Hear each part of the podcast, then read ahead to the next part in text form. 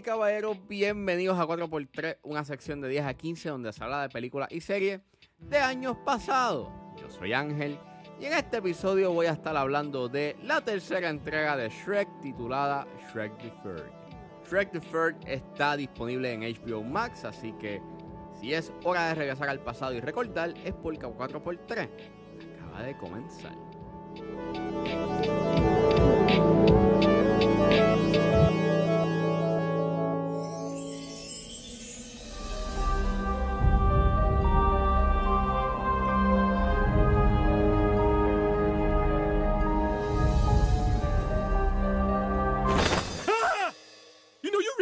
Yourself a pair of jammies. Donkey!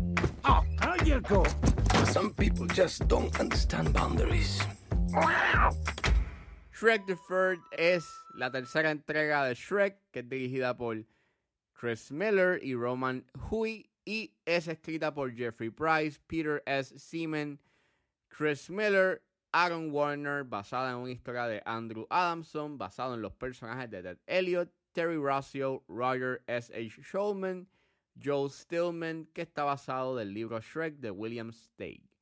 El elenco lo compone Mike Myers, Cameron Diaz, Eddie Murphy, Antonio Banderas, Julie Andrews, John Cleese, Rupert Everett, Justin Timberlake y Eric Idle. Y trata sobre, designado como el heredero del reino muy muy lejano, Shrek crea un plan para instalar al rebelde Artie como el nuevo rey, mientras que la princesa Fiona trata de hacer un golpe de estado para bajar del poder al príncipe encantador.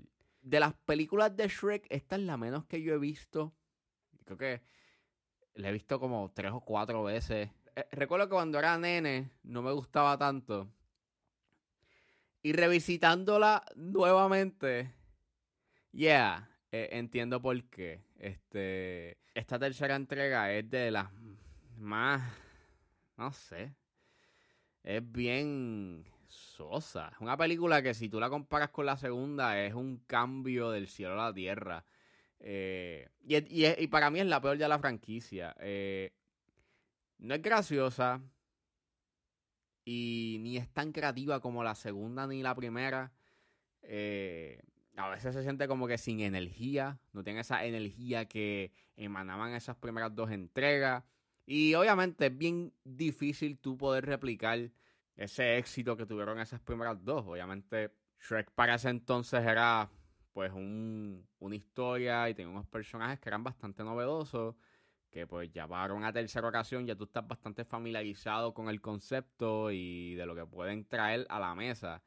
Y pues esta tercera entrega, pues ya, este...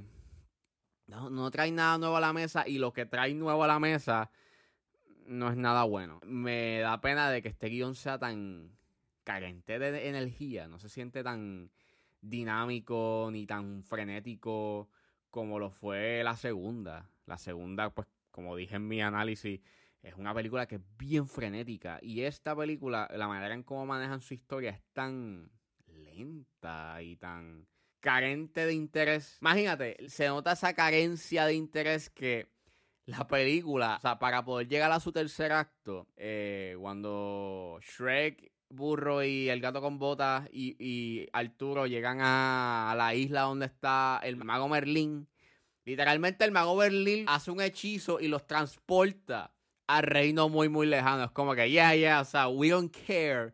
Los estamos transportando aquí para poder, you know, mover la trama porque no sabemos cómo moverla, you o hacer algo dinámico durante.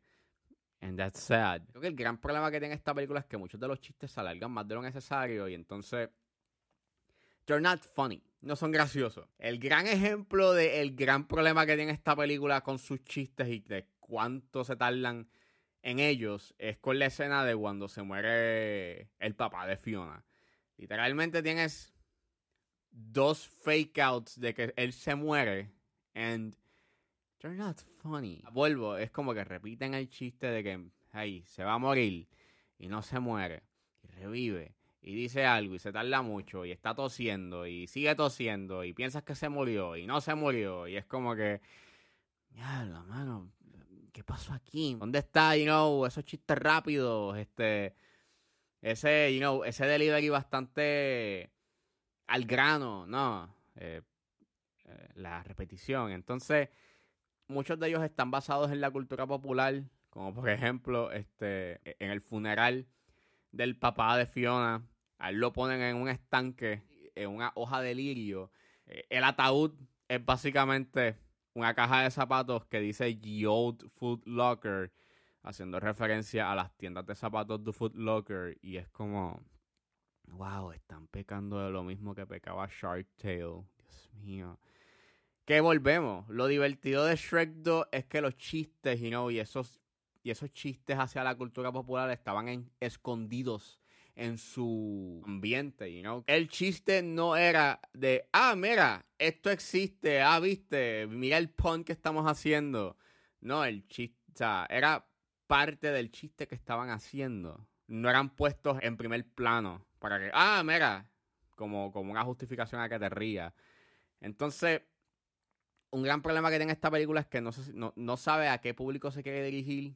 Eh, hay muchos chistes que están inclinados más a, más a los adultos, pero el tema que presenta la película es básicamente la responsabilidad porque Shrek este, va a ser padre, pero entonces él tiene miedo de ser padre, pero también él no quiere ser rey, por eso es que está buscando, you know, eh, un sucesor.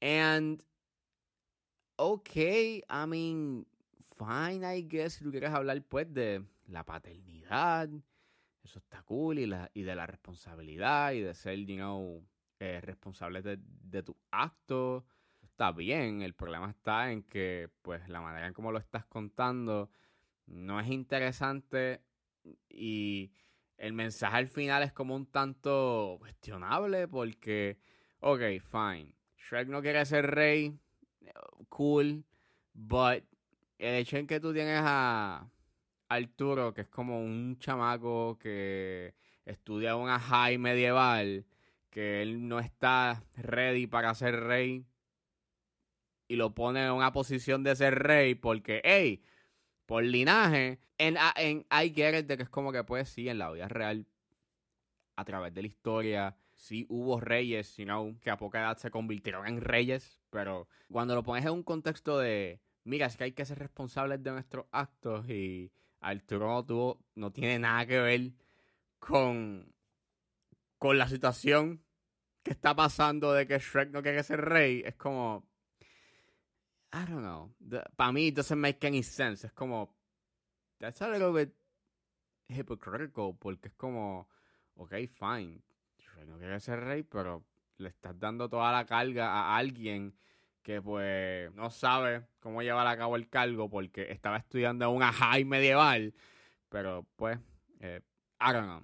Est- Estoy dándole mucho casco a una película que tampoco, you know, le importa mucho en, en- en explicar sus cosas. Este, y los personajes, los personajes nuevos no me importaron, son annoying. Eh, el personaje de Arturo es un personaje que es- se queja mucho, you know, en el proceso. Entonces, las quejas sí son justificadas. Volvemos, es como que le da el frío olímpico porque es como, pues eso es mucha responsabilidad. Responsabilidad que yo no sé qué voy a hacer.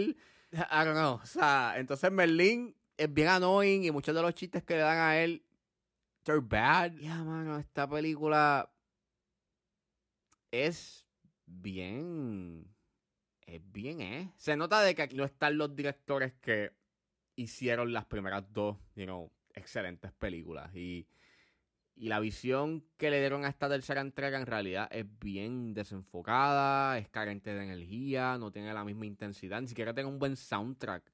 Ni siquiera tiene un buen soundtrack, no tiene nada memorable. Es una película que salió a consecuencia del éxito que tuvieron las primeras dos. Y pues nada, o sea, hicieron los chavos que tenían que hacer y that's it. Pero como una tercera entrega es bastante decepcionante y deja mucho que desear. Eh, it's really sad porque hay unas muy buenas ideas que ponen a la mesa con lo de los villanos que se revelan porque son como que los outcasts y los forajidos. Eso está cool, pero entonces no hacen mucho con ellos y, y lo que hacen pues it's not enough. Y creo que si hubiese tenido una mejor historia eh, con el mismo corazón que tuvo las primeras dos y hubiese tenido la misma energía que tuvo las primeras dos, pues esto hubiese sido una mejor película, pero no. eh, no recomiendo verla. Es como que una película que no dice mucho y cuando la terminas de ver es como, pues, eso, es ruido.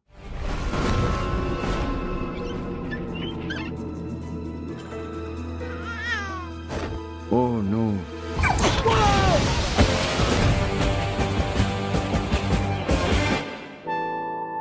Bueno, eso fue todo en este episodio de A4x3. Espero que les haya gustado. Suscríbanse a mis redes sociales. Estoy en Facebook, Twitter e Instagram como ángeles.br. Recuerden buscarme en su proveedor de podcast favorito como 10 a 15 con Ángel Serrano. Gracias por escucharme y nos vemos en la próxima.